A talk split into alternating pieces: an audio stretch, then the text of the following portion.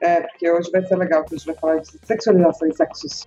Boa. Olá a todos e bem-vindas a mais um podcast do Imaginário, onde a gente estuda imaginário, fala algumas coisas e hoje vai ser muito especial, muito bacana, muito loucão, porque hoje a gente vai falar da função sexual das águas. Pausa para risada aqui da série.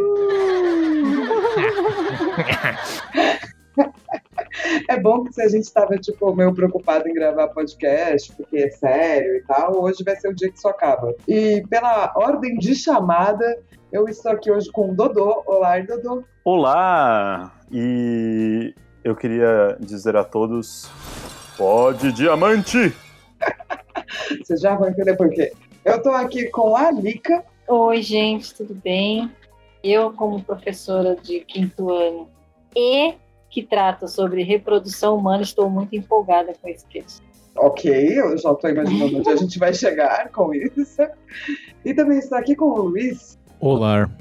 Eu não quero falar nada, não. Hoje é um dia para você brilhar, Luiz. Hum, eu senti-lo sempre, né? Você sabe disso. Sim, sempre. Especialmente quando a gente vai. É porque é claro que a gente vai falar de uma função sexual num sentido mais psicanalista, ou seja, não tem necessariamente a ver com sexo, mas tem a ver com desejos, poder de criação e tal. Porém, eu acho que umas risadinhas é, bobas sempre caem bem. Ah, é que eu, eu tava esperando Talvez. você falar a palavra pinto. pinto. Então, a gente, do, a gente, vai falar do, ganso também hoje, além do cisne? Não, por enquanto é só do cisne, mas eu acho que depois que a gente falar do cisne, a gente super deveria falar do ganso. Ah, tá bom. Então vamos lá. O que o, o Bachelard quer dizer é que a poesia dos reflexos, que o nosso último podcast, se você não ouviu, tem link com todos aí, ele, ela vai se associar a uma sexualização totalmente visual, artificial e por vezes pedante. Ele vai dizer que essa sexualização dá lugar à evocação mais ou menos livresca das náiades e das ninfas. Forma-se assim um conglomerado de desejos e imagens, um verdadeiro complexo de cultura que se designaria muito bem pelo nome de complexo de Náusica. Náusica é também um anime, né, Luiz? Você é mais otaku, eu acho, entre nós. Que tipo de acusação é essa que você me faz assim? Mas sim, Náusica no Vale dos Ventos é um filme dos anos 80 do estúdio Ghibli, em que tem uma pegada meio ecochata, assim, sou super a favor. Somos todos ecochatos, né? Sim, demais. Com certeza. Ele tem umas imagens muito legais, assim, muitas vezes relacionado a, a uma água, mas uma água subterrânea, porque envolve uma, uma floresta subterrânea, enfim, é bem doidão, bem psicodélico. Recomendo como a recomendação otaku da, da noite fica aí, né? E o que, que, vocês acham que ele quis dizer com o complexo de náusea? Que ele é otaku. Sim, concordamos. Mais alguma coisa? Será, será que vale explicar o que, que é náusea além do anime do Luiz? Eu acho que super vale. Alguém sabe? Náusea é uma ninfa, não? Um negócio assim? Isso. É, na mitologia grega, ela era filha de reis e ela encontra o náufrago de Ulisses e traz ele para a Terra. Só que é, mais tarde, é, outro herói, o Telêmaco, vai se apaixonar pela jovem e então ela tem essa coisa do encontrar os náufragos, porque o papel dela não é muito ativo, na verdade, né? É um papel de encontrar coisas e ela é uma jovem super bonita e super etc, aquela coisa, né? Mas não, existe muito sobre. É que na verdade seria nausi, nausica, eu não sei a forma certa de falar isso aí. Mas ela, ela faz parte dos heróis, e, mas ela tem uma tendência ao desencontro do amor, porque ela se depara com Ulisses nu e ela acaba não ficando com, com Ulisses. Quem fica é a outra ninfa, né? A... É Circe? É, é que no fundo ela não é nenhuma ninfa, ela é só uma mina mesmo. Ela é uma princesa. Ah, foi mal, Circe. Mas é meio isso, ele, tipo, é o desencontro. Ele tá falando que você pode ter amor e ser uma experiência de desejo e de encontrar coisas, mas você também pode criar um complexo de náusea que seria um, um complexo do desamor, não conseguir encontrar o seu amor ou a morte do amor. De que forma que esse complexo ele vai se relacionar com os reflexos? Tem a ver com essa, as dualidades? Tem a ver com as dualidades. Olha só, gente, o Dodô não leu o capítulo. Fala a verdade, Dodô. Não conta para as pessoas, Flávia. Poxa. Porém, mesmo assim, é, é, é, isso. Eu acho que quando a gente começa a ler e compreender tipo, o que o autor quer dizer por trás do, das coisas, a gente começa a se entender melhor, né? E sim, ele está falando de, ele vai falar dessa questão da duplicidade, mas no começo ele começa a trazer as imagens de mulheres na água. Tem muitas imagens de mulheres na água, tipo Edgar Allan adora matar um monte de minas na água, mas também tem mulheres, é, as mulheres que se banham, as ninfas, todas essas minas aí que transformam o rio numa função quase sexual. Vocês conseguem lembrar de alguma ideia de alguma obra de mulheres que se banham nos rios? Gente, que horror, eu só pensei na Lagoa Azul. Ah, mas, mas eu acho que tem super a ver a Lagoa Azul. Foi a primeira que veio na minha cabeça, porque eu acho que tem essa questão da juventude, uma juventude que se enamora nessa coisa que, que acontece na água e, e que permeia na água, nesse desejo que, que é permeado pela água, e essa imagem dessa mulher que se banha. Um outro que eu pensei também, mas eu acho que não sei se tem relação, porque não vem a ser uma mulher, mas lembrando que a gente, quando a gente fala de feminino e masculino, a gente está falando necessariamente de homem ou mulher, né? É, é, está falando das concepções né, históricas que a gente tem do que é feminino e do que é masculino. Exato, e aí quando você está falando de psicanálise, não é exatamente é, uma, um homem X, uma mulher Y, né? Você está falando de uma imagem que remete ao feminino e remete ao masculino. E eu lembrei da forma da água. Sim, que eu acho que é muito legal, porque é, tem essa questão, porque assim, se você pegar o que você disse do, da Lagoa Azul, tem um lance da mulher é, ou da, da parte que a gente associa ao feminino que tem a ver com a doçura e a inocência. Isso, exatamente. E, e na forma d'água também tem a ver com isso, né? Também Lógico que depois tem. fica super sexual e tal, mas tudo bem. mas tem esse momento de, de, de flerte, de encantamento, de descoberta, que acontece em outra medida também na forma da água, né? Uma representação que fica bem mastigada, assim, que tem em quase todo filme adolescente. É aquele momento que, tipo, o menino e a menina estão na piscina, aí, tipo, pula sem roupa, aí de repente um risinho ali vira um flertezinho aqui. Sempre rola essa, essa cena da brincadeira na água para depois virar em alguma coisa mais sexual. Sim, porque é, a gente está partindo, entre aspas, né, de uma questão muito mais é, do, do se, se, enamorar do que do, do sexo em si. Assim. E tem aquela cena famosa do Orgulho e Preconceito. Hum. Que quem tá se banhando é o Mr. Darcy e não a, a heroína, né? E aí ela tem aquele momento de contemplação, de, de, de curtir, né? Então ele vai dizer que a função sexual do rio é de evocar esse tipo de nudez, uma nudez que pode conservar uma inocência. Uhum. E eu acho isso muito interessante, porque a gente ainda está nas águas claras, né? Sim. A gente depois vai entrar nas águas profundas, nas águas é, mortas, mas por enquanto a gente está falando da parte romântica, do romantismo romântico mesmo, né? da, das águas. É, tem um trecho aqui, eu não sei se você está exatamente nele, mas é daqui, da minha edição, é a página 36. Ele fala assim: Tal como os poetas a descrevem ou sugerem, tal como os pintores a desenham, a mulher do banho é impossível de se encontrar em nossos campos. O banho não passa de um esporte.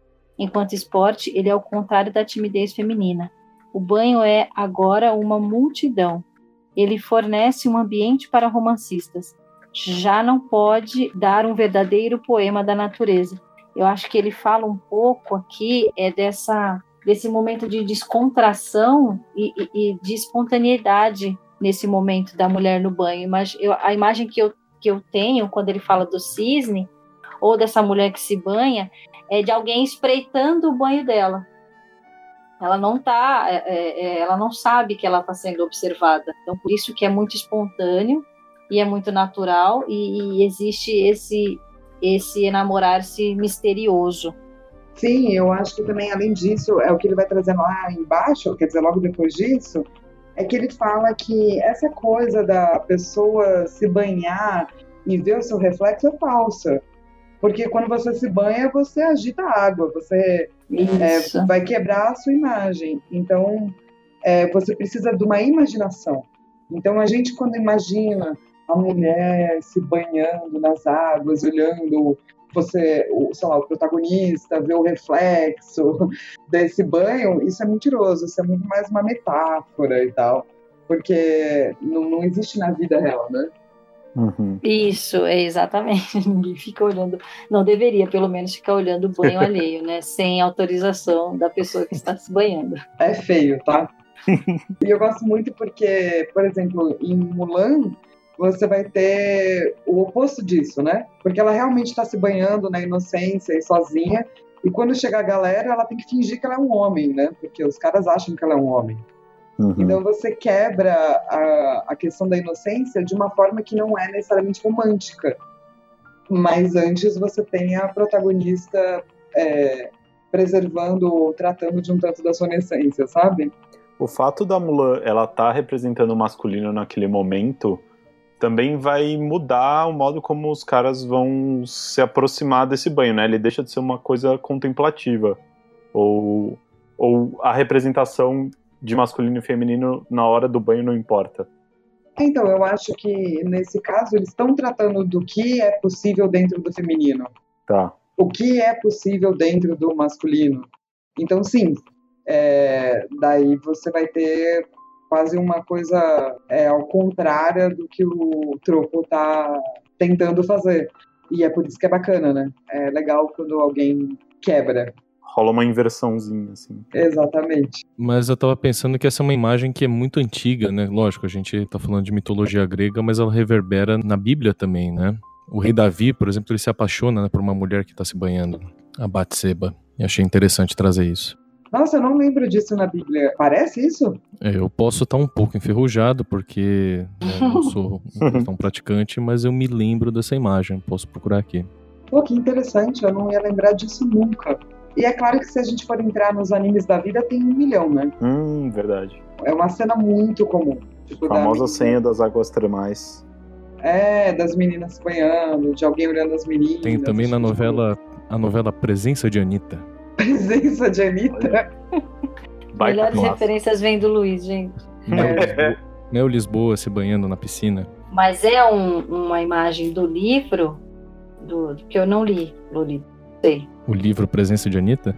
não, ah, não. Agora você tá falando da Bíblia mesmo. não, tô falando do livro. Qual livro? Lolita. Da história ah, da Lolita. Gente. Ah. Isto, ah, porque a presença de Anitta foi, eh, pelo menos até onde eu sei, abertamente inspirado no livro. Eu nem sabia disso, gente. Eu também não. Gente, se não foi, pra eu tenho mim, medo Lolita que era... Eu nunca vi a presença de Anitta. Pra mim, Lolita, Lolita que era um plágio da Rede Globo. Sobre a imagem bíblica, é uma fonte muito boa, que é a Wikipedia, fala sobre Bathsheba, que a mulher do rei Davi fala que ele se apaixonou por ela quando a viu se banhando. Eu não achei ainda o, a parte específica, a passagem. a passagem específica, né? Mas eu estou confiando abertamente na Wikipedia. Confiamos então. É muito legal, porque eu não imaginava que a gente veria isso na Bíblia. Então, o que ele está tentando trazer são essas funções, porque na verdade, como você agita a água, né? Então, na verdade, você não tem reflexo, mas existe uma função metafórica de um reflexo aí, né? Porque a menina ou a presença, que naquele caso podia até ser o Mr. Darcy, está refletindo a sua inocência, está olhando para o mundo e se encantando pelo mundo, enquanto tem alguém contemplando e se encantando pela pessoa que está é, se banhando no rio. E daí, daí, ele vai fazer uma ligação dessa figura com o cisne. É agora, Dodô, manda a sua frase. Pode, diamante! ah, a casa de livro.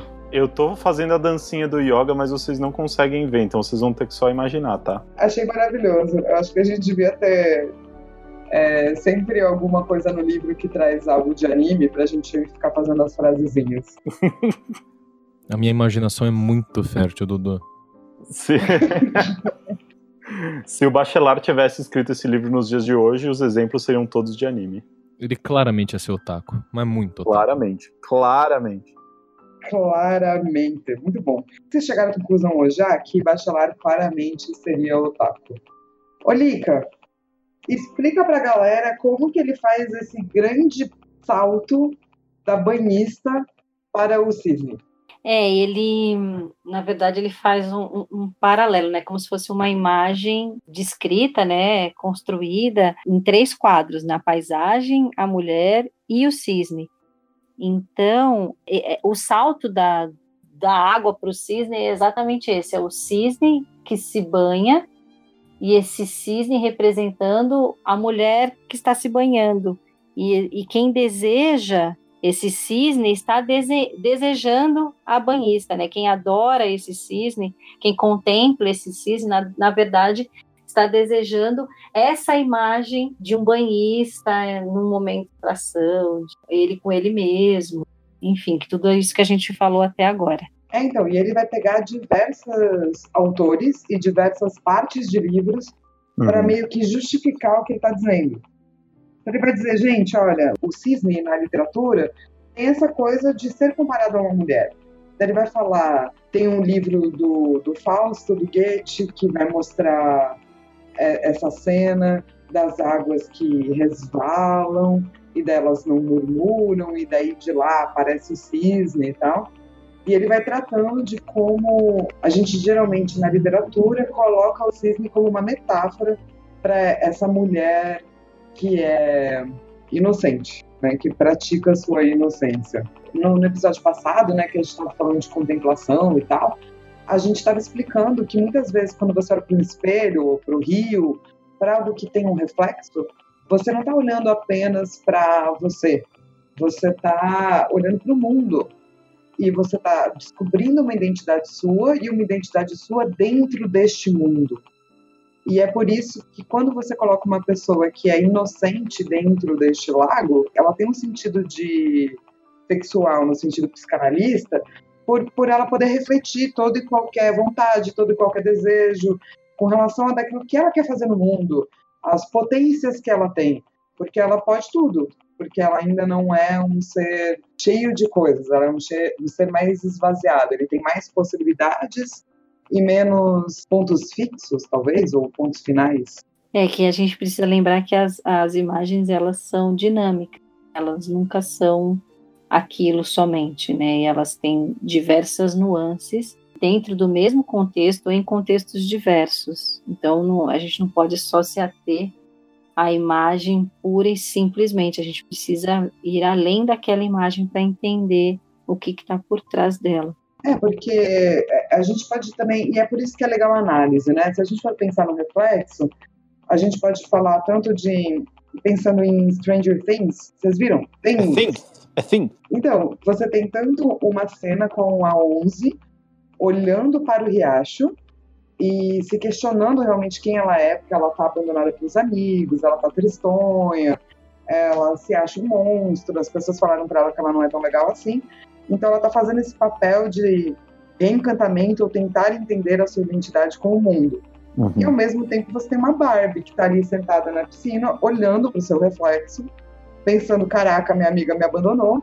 E daí ela é engolida por um Demogorgon, sabe? Uhum. A gente poderia pensar na questão da contemplação e do reflexo para ambas as cenas, exatamente porque a imagem é dinâmica, que nem a Alika colocou ele traz aqui na, na página 38 também, que ele fala dessa é, do cisne não só como o, uma imagem que está só se banhando de uma forma muito sem uma ação mais efetiva, né? Por vezes, quando o, o cisne está no, no rio, no, no, lago, no rio não, né? Na, no lago e está se banhando, ele nessa visão que ele traz aqui como exemplo, é, em alguns momentos ele está se impertigando, mostra uma altivez, ele se move de um jeito diferente, né? Então ele, ele usa essa, essa imagem é, desse cisne que não só está ali na lagoa de forma, forma mais passiva, mas é um cisne que está se impertigando, que, tá, que tem uma altivez na sua postura. E aí ele usa isso como exemplo para falar que essa imagem do cisne também traz traços masculinos. E aí ele classifica, classifica entre aspas, né? a gente não tem essa classificação porque a imagem é dinâmica, né? ela tem essas possibilidades. Então, é sim o cisne é, uma possibilidade hermafrodita dentro dessa imagem, que ele tem tanto é, o feminino quanto o masculino nesse movimento que ele traz. Por isso que a imagem a gente tem sempre que percebê-la como algo dinâmico, algo que muda, né? O, o cisne não é só uma é, o feminino, ele também é o masculino. Por conta da, das suas ações na água, né? E é muito importante é, falar disso, por quê? Porque, no fundo, pela metáfora, todos nós somos hermafroditas, porque todos nós somos formados de parcelas que socialmente são consideradas femininas, parcelas que socialmente são consideradas masculinas. Ou seja, o mais normal para um ser humano é ter um pouco das duas coisas. Eu posso trazer uma subversão dessa imagem do cisne altivo ou a gente deixa um pouco Pode. Não, Porque, traz aí. É, pode tudo aqui, pode par tudo. Essa parte me lembrou muito um poema do Pablo Neruda chamado Walking Around, que ele é um poema que ele basicamente ele tá perambulando pela cidade, ele tá num num pique bem tristola Sasuke 666 assim, né? E. Nossa, eu tô muito otaku hoje. adorei, adorei. O de otaku. O de e otaku. aí o. A primeira estrofe ele fala: Acontece que me canso de ser homem. Acontece que entro nas alfaiatarias e nos cinemas murcho, impenetrável, como um cisne de feltro navegando numa água de origem em cinza. Eu acho muito interessante que ele dá uma murchada nessa imagem altiva do cisne, né, e coloca ele não como um, um cisne provido de potência, mas de fato um cisne murcho, falso de filtro, navegando numa uma água que nem reflexo lhe provê, né? É bem forte, assim. É mesmo. Sim, é, eu acho que é interessante a gente falar sobre isso. Quando você trouxe essa imagem, o que, que te veio à cabeça com relação a, a esse cisne e como a gente poderia pensar na questão do, do que a gente deseja, o que a gente quer criar, o que a gente quer colocar no mundo. Me trouxe uma sensação, pelo menos quando eu li o poema, uma sensação de absoluto despertencimento no mundo. Mais para frente ele elabora, né, sobre isso, que ele fala Acontece que me canso dos meus pés, das minhas unhas e do meu cabelo e até de minha sombra. Acontece que me canso de ser homem. Então me parece assim uma pessoa que simplesmente assim não encontra mais um um caminho, mesmo que momentaneamente ali naquele, naquele momento que ele tá vagando pela cidade, para ter algum devir, sabe? Sim, e eu acho que é exatamente isso que estava dizendo, do tipo, as imagens, elas têm que ser, elas têm que trazer dentro delas os opostos complementares. Então, todo mundo, toda imagem é, de certa forma, hermafrodita. Então, quando a gente fala de contemplação, a gente também está falando da falta de percepção. Isso também tem que caber dentro da imagem de contemplar. E é isso que bons autores fazem, bons criadores de conteúdo fazem. O cara entende que a gente está sempre tratando do cisne, do lago e do reflexo como uma forma de se encontrar. E se talvez você olhar para esse reflexo e você ficar esvaziado? O Bachelard, inclusive, em vários momentos, ele critica quem exaure as imagens no seu uso mais convencional, né? Ele fica bem pistola em alguns momentos. E aí eu acho que ele gostaria muito de ter lido esse poema do Neruda, né? Se é que ele não leu, não sei se, se, se ele chegou a, a, ler. Sim, porque imagina, né? Você está explicando um treco, né? Então, você está explicando como que funciona um cisne geralmente na cultura.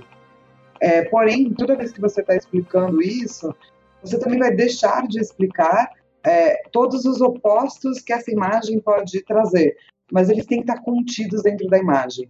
Então, toda vez que a gente fala de reflexo, a gente também pode falar de absorção, de não identificação, de não pertencimento. E eu acho que essa é a parte mais bonita do estudo do imaginário.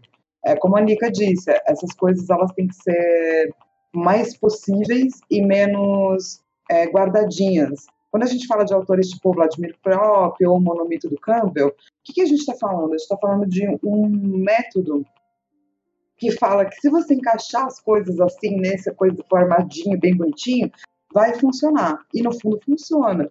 O que o Bachelard propõe é quase o inverso disso, é olha essas imagens e olha como você pode usar todas elas de formas múltiplas. Então é abandonar um pouquinho o, a estruturinha.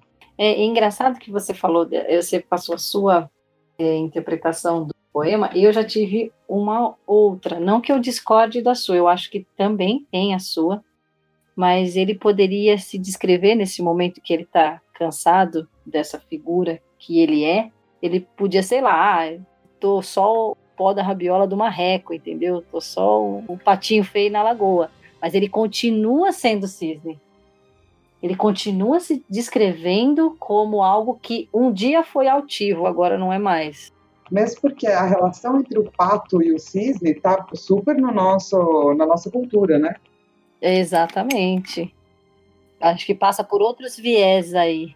Eu acho interessante você trazer essa perspectiva, porque em vários momentos ele, na verdade, ele faz uma crítica à vida moderna, né? Ele fala que ele se cansa da, do cheiro das barbearias, ele se cansa dos estabelecimentos e que a segunda-feira arde como o petróleo quando vê ele chegar com a cara de prisão. Então é muito mais um, de fato, talvez um, um cansaço em relação a uma rotina e tal, né? E aí ele até fala, tá falando do reflexo, tem uma, um verso que me parece muito cabível em vários momentos atuais aqui, né? Que ele fala: há espelhos que deviam ter chorado de vergonha e espanto, né? Então não é aquela é uma contemplação um pouco mais sórdida, assim, né? Eu estava pensando que se a gente for sempre aplicando essas coisas, a gente vai tentando chegar no que a fenomenologia, que é da onde o Bachelard vem, propõe, né?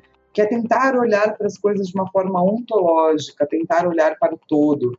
E se você parar para pensar, você está esvaziado de sentido, você também está esvaziado de desejo. Você não quer nada, você não sabe o que você quer, você não tem foco porque você não tem nada que você queira criar ou colocar no mundo. Ai, gente, desculpa trazer esse clima de deprê aqui, assim. Era pra gente falar do sexo, né? Mas aí agora nós estamos. mas, mas às vezes sexo é frustração, né? Mas eu posso falar de Odaí outra coisa que a gente vai juntar com o livro e vai ser pior ainda, mas a gente vai ter que fazer essa ligação, gente. É, mais pra frente, ele vai falar exatamente do canto do cisne. O canto do cisne é o canto da morte.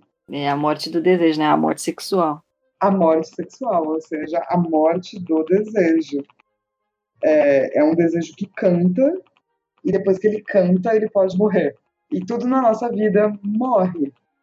Você também, né? É a única certeza que a gente tem e tal.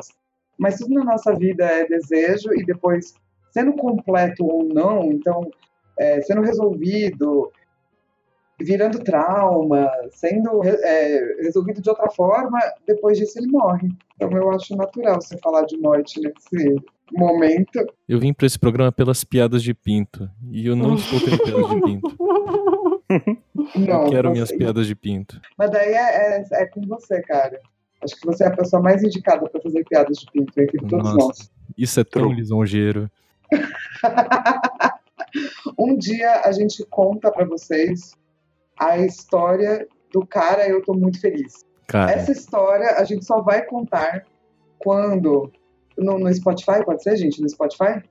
Pode ser. Sim, A gente pode. tiver mais de 10 mil ouvintes. Ô, louco, gente, ajuda aí que eu quero saber dessa história. Cara, eu tô muito feliz. Tem a ver não com pintos, mas com sexos. E com o Luiz estando muito feliz. E aconteceu dentro da minha casa. De verdade verdadeira. Você mim. jogou uma expectativa nas pessoas. Mas nada que eu falei é mentira. Não, e elas estão certíssimas de criar expectativa porque é uma história muito boa. Agora, quem tá jogando expectativa? Quem tá jogando? Diria que é uma história deliciosa. Rapaz. Para não desanimar essa questão da morte do desejo, não é que nunca mais vai ter desejo que há uma, um, um, pico de satisfação, né? É como se fosse a morte do desejo por ele estar satisfeito. Não quer dizer que ele nunca mais Isso. vai acontecer. Eu, Eu ia justamente perguntar isso, Lica. Se essa morte do desejo não podia ser, mano, depois você dá aquela, né? gratinada. Agora eu tô muito feliz mesmo. Eu sabia que vinha, eu sabia. Gratinada. Gratinada. Depois que põe você dá aquela gratinada, o desejo sexual morre e ele. Inclusive, dito aqui na página. Deixa eu ver a página. Eu nunca mais vou olhar. 39. Eu nunca mais vou olhar pra uma batata do mesmo jeito. Que o desejo canta ao morrer, morre cantando. Cai É, morre né? no ápice, né? Morre no gozo, Exatamente. morre no, no seu no seu afã ali, no, no pico, no ápice. Na, bem na hora H, no ponto alto do amor. É, na página 39, na página 39 ele vai falar isso. A imagem do cisne, se nossa interpretação geral dos reflexos é exata, é sempre um desejo. Portanto, é quando, enquanto desejo que ele canta.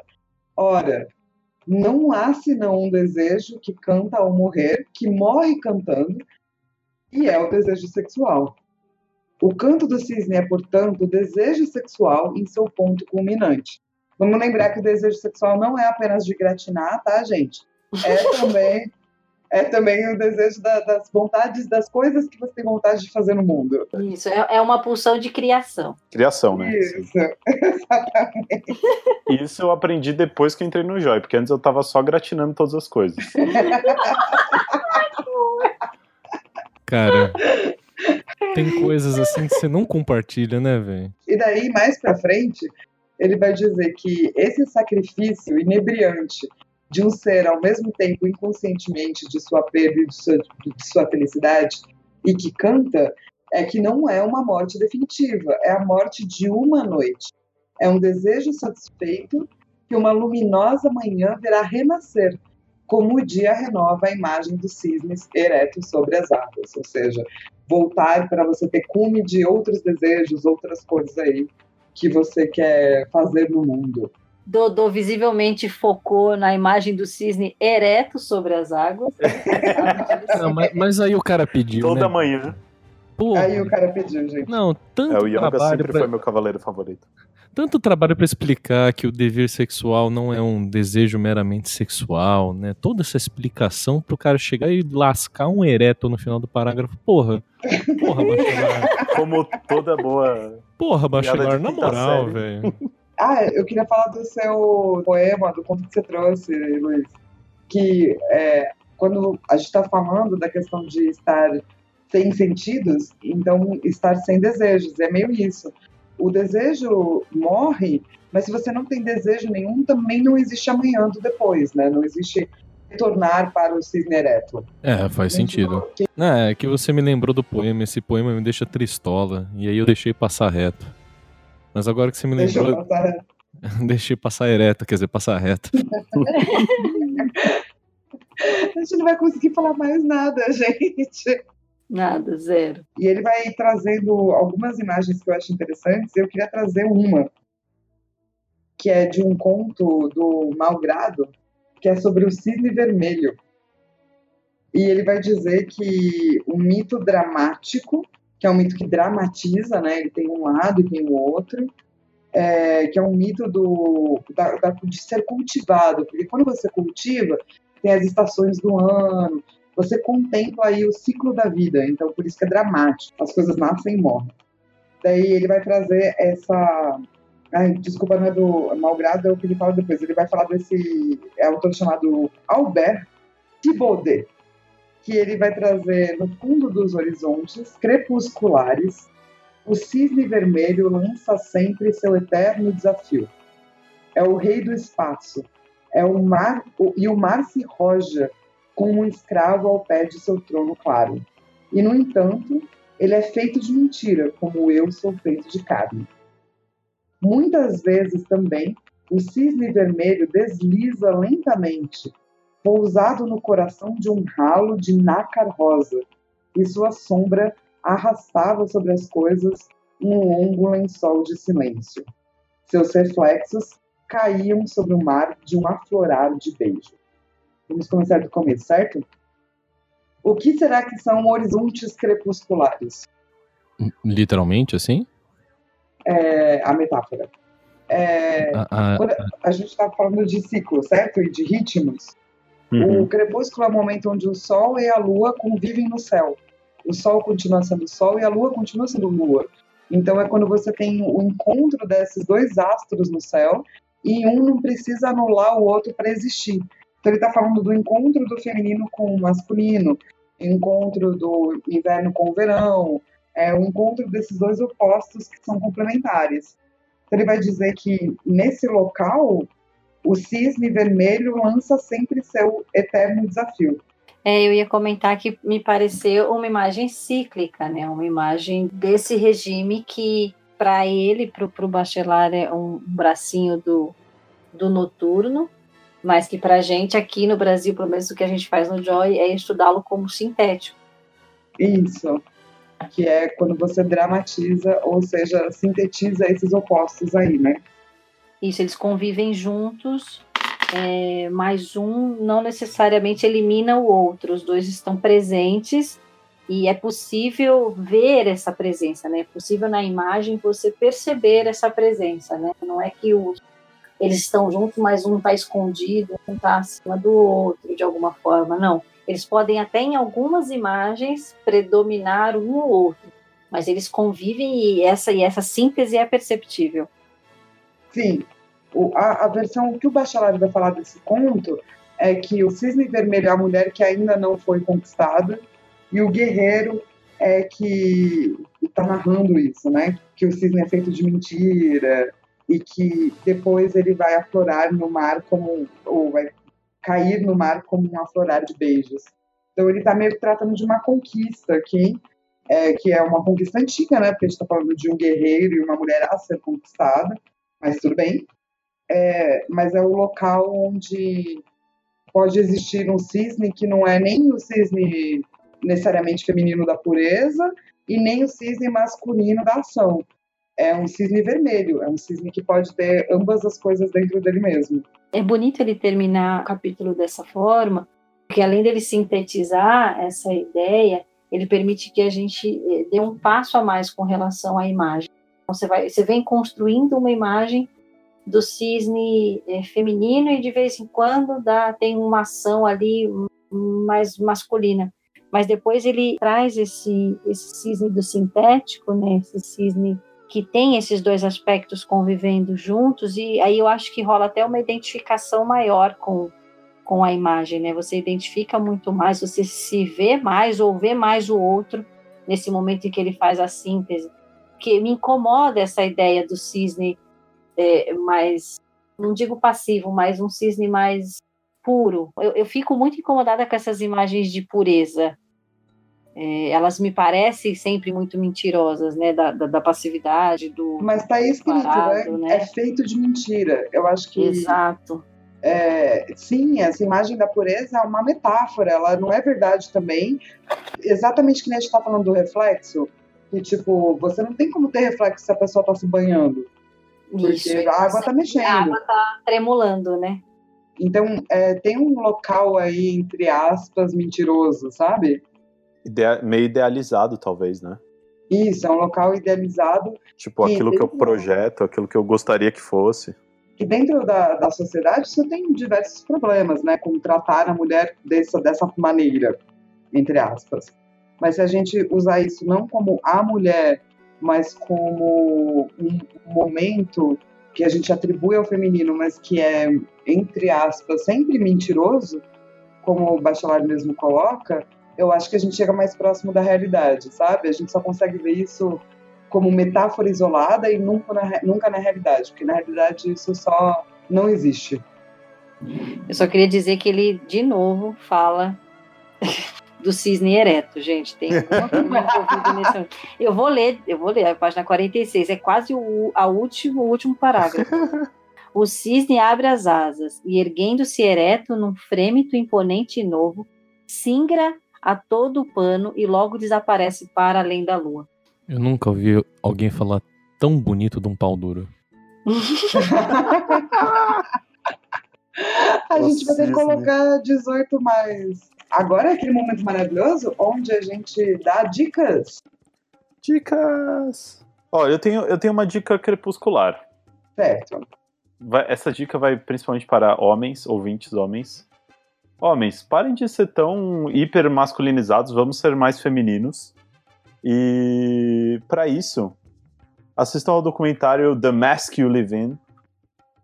Não tem participação do MC Livinho, apesar da, do nome dizer o contrário, Nem do, Mas- Pedro, nem do Pedro Almodóvar.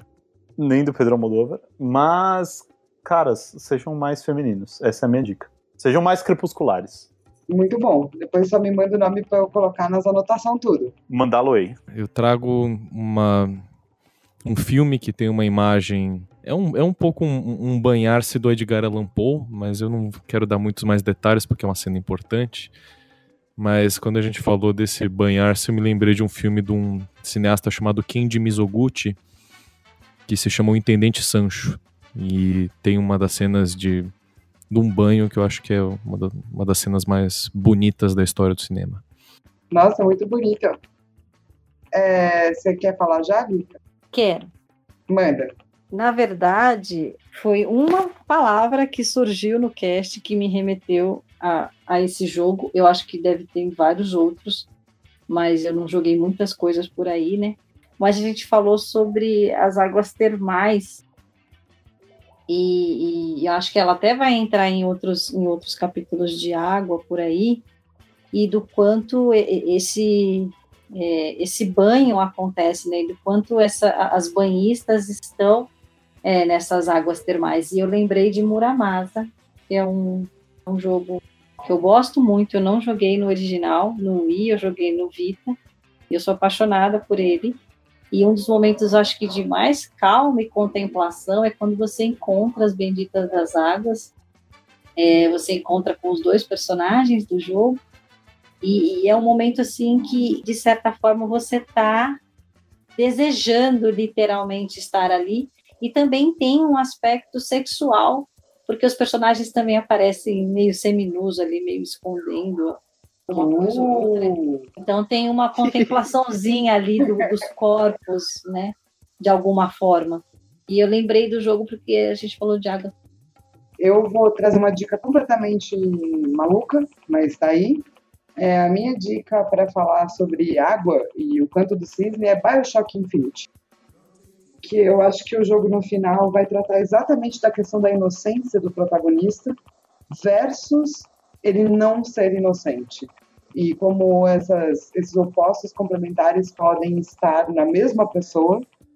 E, e daí eu acho que ele também, no final, no- na cena pós-créditos, digamos assim, já leva a gente para as águas profundas. Então ele já começa a ser aí uma metáfora no começo de, do canto do cisne, para depois a gente entrar nas águas profundas do próximo episódio. Claramente leu a Água e os Sonhos. Quando você começa a estudar um bagulho, você acha que todo mundo fez a partir do bagulho que você estudou, né? exato, exato. Sempre. É assim que funciona. Se a pessoa não fez, você fala, devia ter feito. Tinha que ter feito. Devia ter feito, devia ter sido intencional, mas não foi. E é isso, gente. A gente, por enquanto, está fazendo esses podcasts quinzenais. A gente adoraria aumentar a frequência, mas isso é uma conversa para um outro dia. Mas, e vamos lembrar dos 10 mil ouvintes para a gente contar histórias malucas que acontecem no Joy. Acho que é isso por enquanto. E daqui a 15 dias a gente volta com Águas Profundas, o começo do capítulo de Águas Profundas. Então, um beijo. Tchau, gente. Tchau, gente. Tchau, tchau. Beijos.